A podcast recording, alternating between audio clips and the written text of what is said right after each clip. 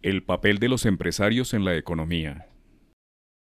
No se pueden graduar de opositores de un gobierno, pero sí deben visibilizar su papel en la formación de mercados, generación de empleo formal y el pago de impuestos.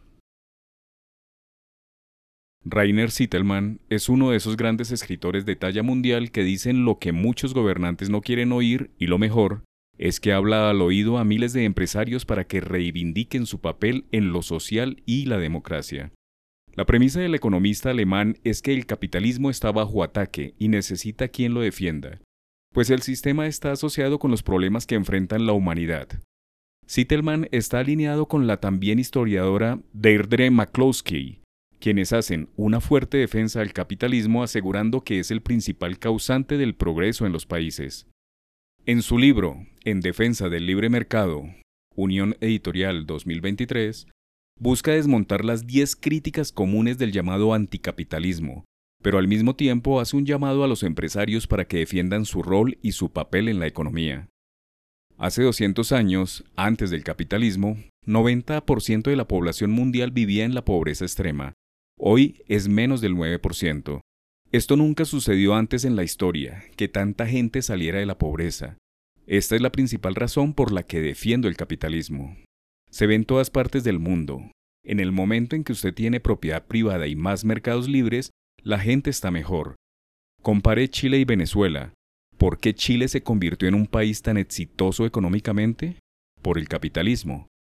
Venezuela fue en los años 70 uno de los 20 países más ricos del mundo, y luego empezaron con regulación. Más tarde, votaron por Hugo Chávez y usted sabe cuál es el resultado. Se puede ver aquí en Colombia, Creo que tienen dos millones de refugiados. Nadie va de Corea del Sur a Corea del Norte y nadie fue de Alemania Occidental a Alemania Oriental y nadie va de Miami a Cuba.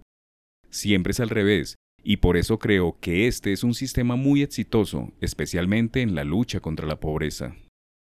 Sittelman plantea que el problema actual es que el Estado debería centrarse en las cosas en las que el Estado es posible. Por ejemplo, la seguridad de las personas, Creo que el Estado es demasiado fuerte, debería ser débil en la economía y es demasiado débil donde debería ser fuerte. Creo que hay mucha criminalidad en un país como Colombia. Creo que esta debería ser la principal preocupación del Estado.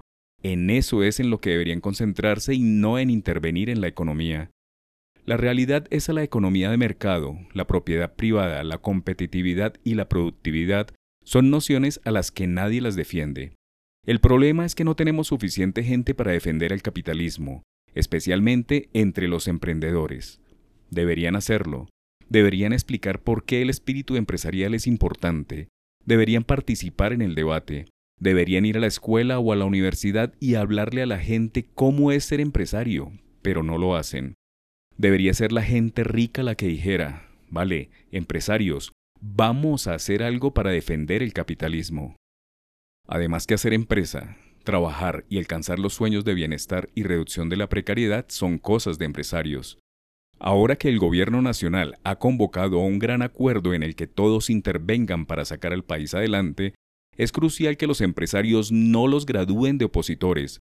No son un partido político, solo son generadores de PIB que le apuestan al mercado local.